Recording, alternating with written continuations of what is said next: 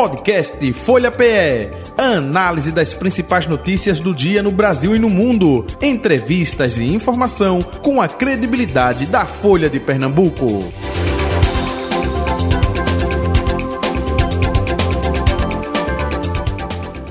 Nosso convidado agora da segunda parte, Eduardo Honório, prefeito de Goiânia, ele que é do União Brasil com a gente. Prefeito, muito bom dia, prazer recebê-lo aqui no estúdio da Rádio Folha FM. Seja bem-vindo, tudo bom? Tudo bem. Em primeiro lugar, eu gosto muito de agradecer a minha Nossa Senhora da Conceição, mas também quero agradecer ao nosso Pai poderoso para que Ele possa sempre nos dar saúde, paz e felicidade e que Ele sempre nos cubra a gente com aquele manto sagrado dele para que nada ruim possa nos acontecer. Nesse momento, eu quero parabenizar a Rádio Folha né, por essa oportunidade e, enfim, eu estou à inteira disposição de vocês. Perfeito. Deve na segunda parte também, então, bom, há quanto tempo, né? e agradecendo ao prefeito a participação, que da primeira vez que a gente tentou, a gente não conseguiu, houve um desencontro, mas hoje ele está aqui disponível para a gente conversar um bocadinho. Isso, e ele fez a saudação, né, Nossa Senhora da Conceição, e quando a pessoa é muito religiosa, às vezes não gosta de festejos populares, né? Opa, Goiânia tem uma tradição aí de. Forte. Nossa, fortíssima no carnaval, na efervescência cultural, maracatus, meu Deus do céu, caboclinhos e por aí vai. O senhor incentiva a cultura ou essa questão religiosa interfere e o senhor não faz festa não, aí não, profana, hein, prefeito? Não. Pelo contrário, eu atingo todos eles, tanto do evangélico, mas também como candomblé também. Inclusive, eu tenho uma boa parte também, eu agradeço muito a minha mãe Manjá, também. Nossa Senhora da Conceição na Com certeza. então, para mim mesmo, eu fico muito na área da cultura. A cultura, para mim, é uma coisa muito importante, porque através da cultura a gente tem o nosso turismo, também a gente pode trazer várias coisas, não só para dentro da minha cidade, mas também para dentro de Pernambuco. É tanto que às vezes eu fico até pretexto mesmo e também muito feliz com o desenvolvimento da cidade da gente. A nossa cidade é uma cidade onde nós temos várias igrejas, várias uhum. culturas. Nós temos Caboclinho, nós temos o Maracatu, nós temos é, o Bumba Meu Boi, também nós temos a, as Pretinhas de Conga, enfim, muitas coisas bonitas. A gente também somos da terra das mulheres guerreiras. Uhum. As heroínas. As heroínas de Tejucupapo. Eu quero também mandar até para Dona Luzia também. Enfim, para todas as pessoas que fazem parte da nossa cultura e principalmente do nosso turismo. E o carnaval? Tem recurso para o carnaval esse ano? Está aí batendo já a porta, né? Graças Quem a for Deus. a Goiânia vai ver um carnaval vai, assim? Sim. Eu quero agradecer ao nosso secretário, doutor Roberto Pereira, também a Luciana Petebro também, mas também diga a vocês, esse ano a gente estamos fazendo, se Papai do Céu nos permitir, a gente vai fazer uma diferença. A gente vai, no domingo de carnaval, abrir com um trio elétrico, na segunda-feira de carnaval, trio elétrico de novo, e encerrando o carnaval na terça na terça-feira.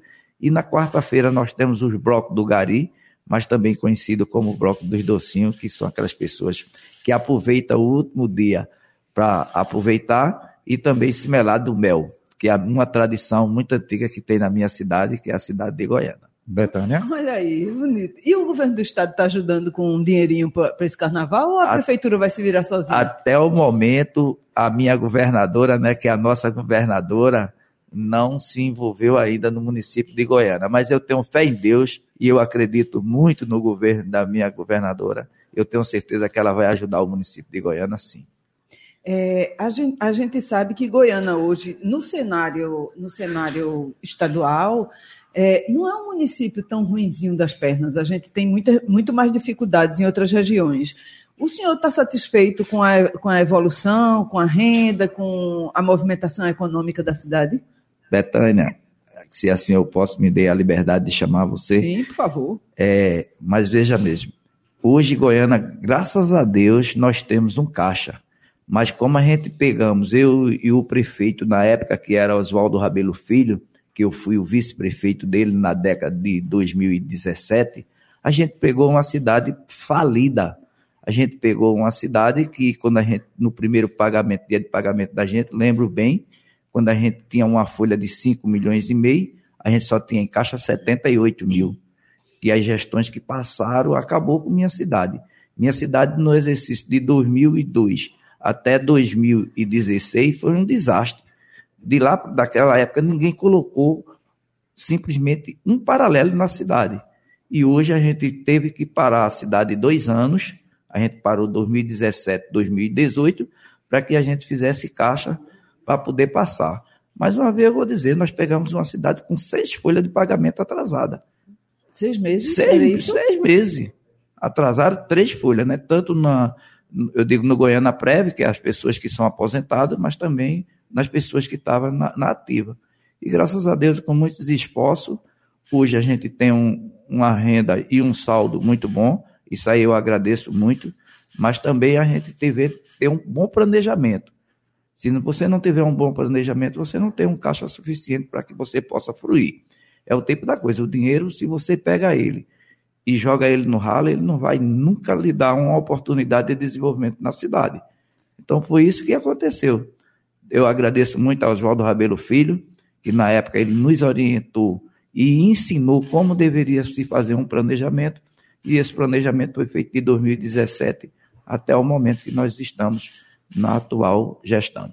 O, o, o, a, o polo automotivo, a chegada do polo automotivo também trouxe uma vida nova não só para a cidade, mas para a região inteira, né, prefeito? É, mas não basta só esse investimento, é isso que o senhor está dizendo. É preciso saber para onde, aonde, onde destinar esses recursos, né? Com certeza, Betânia, porque veja mesmo, se você for trabalhar hoje com o dinheiro que o polo automotivo te fornece, você vai sempre trabalhar no vermelho. E é pouco assim, é? É pouco, não é o suficiente. Mas o prefeito chora, né? Nós Por quê? Mas é porque é a realidade. Se você tem. É como eu estou dizendo a você, hoje, graças a Deus, nós estamos trabalhando folgado, porque eu fiz um caixa no passado. Hum. Então eu estou trabalhando com ainda o meu caixa que eu fiz aí no ano passado. Mas se eu pegasse esse dinheiro que vem entrando para fazer o que o município de Goiânia hoje está fazendo, é uma situação bastante delicada. O que eu fico muito orgulhoso e que eu vejo muito a nossa governadora, aonde eu encontro com a mesma, é que a gente escuta, que quer investir muito na educação. Hoje, o nosso município, nós hoje já estamos já com seis creches. A gente pegou, não tinha uma creche. O ano passado a gente fez três, e esse ano nós estamos fazendo três creches também, são seis. Mas também a gente também estamos também ampliando muito na área da educação, aonde eu tenho fé em Deus. Desse ano a gente também fazer mais três escolas. Então, são essas coisas que a gente tem que ter um caixa para que a gente possa saber planejar e executar o serviço. É, quando o governo do estado se mobilizou aí para socorrer os municípios que andavam muito mal das pernas esse ano, por, tudo, por todo o cenário que o senhor também acompanha, e que vem que foi a queda do FPM, a queda dos repasses nacionais e tudo. Aí, nesse processo de tentar ajudar os municípios, surgiu um, um projetinho chamado Redistribuição do ICMS. E aí, onde quem ganha mais ia deixar de ganhar, como Vai socorrer o, o, primo pobre, como a gente acostuma Isso. dizer. O senhor é favorável a esse eu, tipo de projeto? Eu concordo com esse projeto, desde que não prejudique também quem está, porque vai depender muito. Veja mesmo, hoje a gente tem município com 20 mil habitantes. Hoje a gente tem município com 200, 300 mil habitantes. Então, para que a gente não possa ser prejudicado, a gente pede muito à governadora que ela dê uma olhada nisso com carinho, mesmo fazendo essa redistribuição, mas isso vai prejudicar. Hoje você tem, é, suponhamos, um ICMS, o fundo também, tudo isso prejudica a gente. Então é bom ela dar uma olhadazinha para saber realmente como é que vai fazer esse partilha de, de com esse FPM daí. Porque, na verdade, Goiânia é um dos que, como o Estado diz, vai deixar de ganhar, né? Com certeza. A gente perde praticamente quase 80 milhões de reais. É, isso aí é o que? Por ano, né? Por ano, anual. A gente vai perder. Então, são essas coisas que eu digo a você. Se eu não tivesse feito meu caixa hoje, eu estava como? Estava numa situação bastante delicada. Então, é isso que a gente trabalha com planejamento. Aí a turma de Goiânia tem dinheiro? Não tem a gente tem uma boa organização. E, e a chegada da, da, ainda falando desse polo automotivo que veio com a Fiat Stellantis, né? Mudou, mudou de qualquer forma o cenário, não só de Goiânia, né, prefeito, mas mudou a região. O senhor sente isso? Sente, sente mais movimento? Sente a população mais tranquila ou não? Ainda falta muito? Falta muito ainda, mas eu quero, primeira, primeiramente, eu gosto muito de agradecer a Jesus Cristo, né, por ele ter, e também ao saudoso é, que Papai do Céu já levou ele, né, maior Eduardo Campo também, também ao nosso presidente Lula, por ele ter olhado pelo meu município e ter levado realmente aquele sistema que está da JIP hoje dentro do município de Goiânia. Porque nós era uma área canavieira. E a área canavieira vocês conhecem, é seis meses trabalhando e seis meses parado. Entre safra, né? É, e essa safra nos prejudica muito. E hoje, para acabar de ter a sorte, as duas usinas que nos acompanhavam, todas as duas, foi a falência.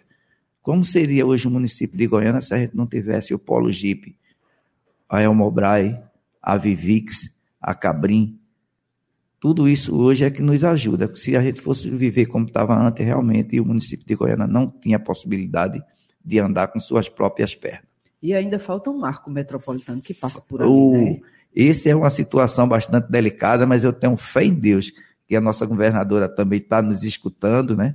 E ela vai dar essa oportunidade, não só ao município de Goiânia, mas também vem até o final para que a gente possa escoar todo aquele movimento que tem dentro da JIP. E é muito gratificante, não só para mim, mas também pega todos os municípios, como pega Goiânia, pega Araçoiaba, pega Nazaré da Mata, Carpina, Itaquitinga, Condado, aí a gente vem Itapissuma, Itamaracá, Paulista, Abreu e Lima, enfim, tudo isso a gente vai ter uma vida mais rápida para poder chegar até a capital e também retornar. Porque hoje, se você sair de Goiânia para chegar aqui, você tem que fazer um planejamento de três horas. Se você sair de Goiânia para chegar até aonde nesse momento que eu estou aqui na Rádio Folha de Pernambuco, se eu sair hoje era de 8 horas para chegar aqui de 10 e meia do dia. Com o trânsito do jeito que está. Então, fazendo e esse arco metropolitano. Né? É isso aí. veio de carro. E né? de carro. Quem vem de ônibus, aí, então. Tenha paciência. Então, se eu tenho fé em Deus que ela vai nos fazer esse arco metropolitano para que a gente possa ter uma vida com mais dignidade e com mais rapidez. O prefeito Eduardo Honório está falando carro, ônibus, enfim, é, o litoral lá de Goiânia é belíssimo, não é? Pontas de pedra, é, carne de vaca, meu e... Deus do céu. É, mas existe também, às vezes, a reclamação de acesso, né? É, justamente das estradas. É, tem projetos em parceria com o governo do estado ou não de melhorar o turismo daquela região? O que a gente pode passar para o nosso ouvinte, espectador, quanto a isso, hein? Eu quero, nesse momento, mais uma vez, pedir a nossa governadora, mas é claro que eu sozinho não vou em lugar nenhum, não. Mas, mas, eu sozinho não vou em lugar nenhum. Prefeito, a gente prefeito. Ter... Mas, mas, o, senhor, o senhor bateu lá na porta do palácio para ter reunião com Raquel não, Lira. Eu, a gente é, precisa. O, o, secretário Daniel Coelho, do a turismo. Gente precisa muito, porque, veja mesmo, eu quero que a nossa governadora, ela olhe mais para a área, para Mata Norte, ela está olhando muito para Mata Sul. Então, como vocês acabaram de dizer, Goiânia tem 18 quilômetros de orla, gente. É a coisa mais linda do mundo. A gente tem Itamaracá, a gente tem Itapissuma, a gente tem Olinda, que precisa muito do turismo da gente, de ser investido. Então, eu tenho fé em Deus que ela vai olhar assim para o nosso turismo. A maioria dos prefeitos reclama justamente disso, de que todos os investimentos, geralmente do, do Estado, estão, voltando, voltados mais para o Sul, para o litoral sul. Né? E, o, e o norte anda meio esquecido, anda mais violento, anda mais abandonado, com tantas belezas também. O senhor sente também esse clima de, de violência mesmo? É um, é um ponto a ser superado ainda? Eu, eu tenho certeza que não é só eu, porque eu tive da última vez a sorte também de estar, e ela, num pronunciamento, ela disse que ainda não conseguiu conversar com os prefeitos da, nota, da, da Mata Norte. Inclusive, eu também sou que até agora ainda não teve a oportunidade de ter o carinho de ficar conversar com ela pelo menos 10 minutos. Mas eu tenho certeza que ela vai olhar assim, fazer essa diferença. Eu quero também pedir nesse momento uma oportunidade a vocês e dizer a vocês que o município de Goiânia está de portas abertas, inclusive amanhã nós estamos recebendo na praia de Ponta de Pedra o padre Fábio de Melo. Então, uma coisa aí. muito boa para quem não ainda conheceu ele, dê um pulinho amanhã a partir das 9 horas na praia de Ponta de Pedra para conhecer o padre Fábio de Melo pessoalmente e ao vivo. É, é festa? É, é festa. É, é, é a padroeira a de lá, de Nossa Senhora do Ó. Eita, olha aí. E, e aí, essa festa também é organizada pelo município, É né? organizada também através da igreja em parceria com a prefeitura. E é, é, é só de um é, dia? Como é? Não, essa festa ela já. é um município festeiro, né? É. Mas é porque, como vocês falando, nós temos a orla também muito bonita, né? Que a gente passamos. Amanhã também, para os jovens também, e as jovens também, feito você, Sim. a gente tem lá um bloco chamado As Catraias, que é bom você. é bom você também participar, que são muito jovens também. Eu não, que já estou arrastando meus pés, mas você não. Você é jovem, merece também estar lá com a gente, o jovem também que está aqui, a garota também que está aí também nos escutando. É, então, o convite está feito. Eu estou esperando vocês amanhã lá para que eu possa ter ao lado e o maior prazer estar lá com vocês também. Prefeito, vamos falar da questão político-partidária agora. Esse ano é um ano é, de eleição, enfim. Como é que está sendo trabalhado isso é, pelo senhor? É, já está se discutindo. Recentemente, o Luciano Bivar esteve com o senhor, não foi? Enfim, do União Brasil, é, solidário a, sua, a seu pleito aí de tentar a reeleição. Como é que está sendo trabalhado tudo isso lá em Goiânia? Eu quero agradecer né, o meu presidente Luciano Bivar, que é uma pessoa que eu tenho um carinho por ele fora de série, é uma pessoa que ele é muito sim, sim, não, não. Apesar de ser também igual a mim, né, que é torcedor do meu esporte também, feito eu. E, tem digamos... bom gosto, tem bom gosto. então, tô, tô vendo. Mas sim, estamos nessa batalha, né? Que eu acostumo a dizer que a eleição a gente só tem direito que dizer que está eleito após as urnas se fechar e o juiz homologar e dizer que estamos eleitos. Mas eu tenho fé em Deus se a minha população do município de Goiânia quiser e o meu Deus, que é o nosso Pai, o nosso maior poderoso, ele me permitir, eu tenho fé em Deus da gente ir para a reeleição. Agora, até aproveitando né, essa, eh, essa, essa, informação do futebol, é? esse trocadilho, é, time que ganha não se mexe, vai ser com a mesma composição como vice ou não? Está procurando um novo vice? Como é que está sendo trabalhado isso?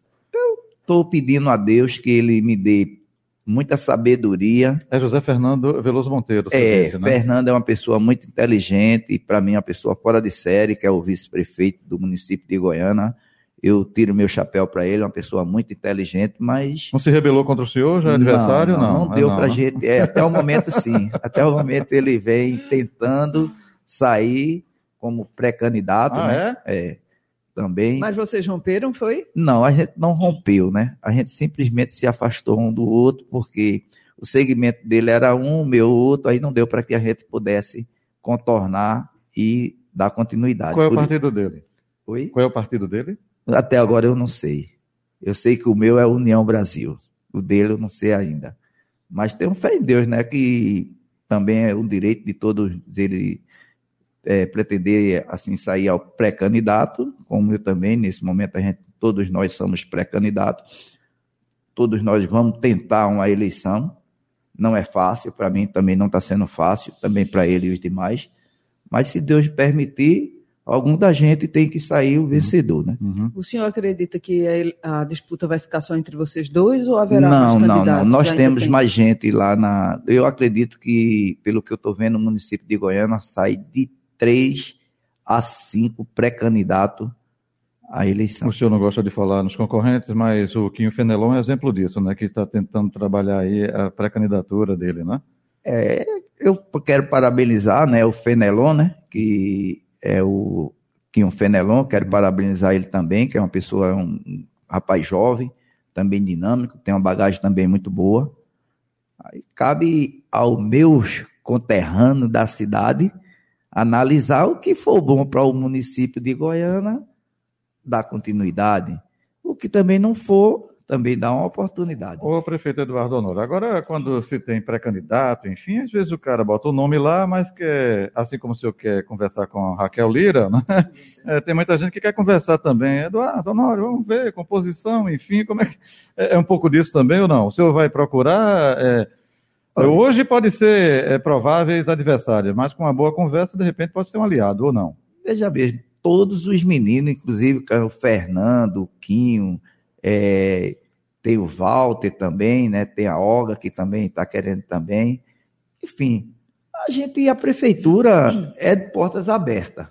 é um negócio que eu aprendi a trabalhar de portas abertas. Quem vier, Eduardo está pronto, de braços abertos, para acolher e receber.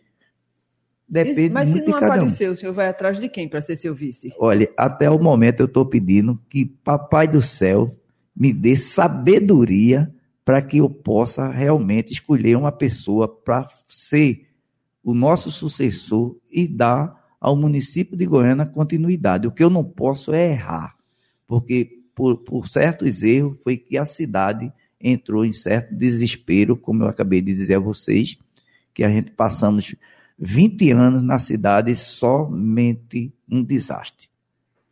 O senhor é, o senhor está indo para a reeleição, né? Se Deus ano, quiser. Né? Se Deus e, quiser. E nesse, nesse processo, quem está compondo já com União Brasil na cidade? Hum, tem outros partidos, outros já está é, é, tá se conversando, como é que está isso lá? A gente, nesse momento, é como eu acabei de dizer a vocês, nós estamos de portas abertas para poder abraçar quem quiser dar continuidade quem quiser continuar com Eduardo e com União Brasil, nós estamos prontos para receber. Quem são os deputados estaduais e federal, estadual e federal que atuam lá na área? Eu gosto até de brincar. E como eu brinco, eu digo assim: hoje eu me sinto Dona Flor e seus dois maridos. Porque foi a única cidade que um prefeito apoiou dois deputados estadual e graças a Deus nós conseguimos eleger todos dois. E são dois deputados que eu sou muito louco por ele, muito atuante no nosso município, que um é o deputado Antônio Moraes e o tá outro é o deputado Mário Ricardo. Que é o de Igaraçu. É o de Igaraçu. quer dizer, ele é de Goiânia, é, verdade, de Goiânia. Né? Nasceu em Goiânia, né? casado também com a jovem do município de Goiânia, mas veio para o como é o município de Igaraçu, e hoje é o deputado de Igaraçu.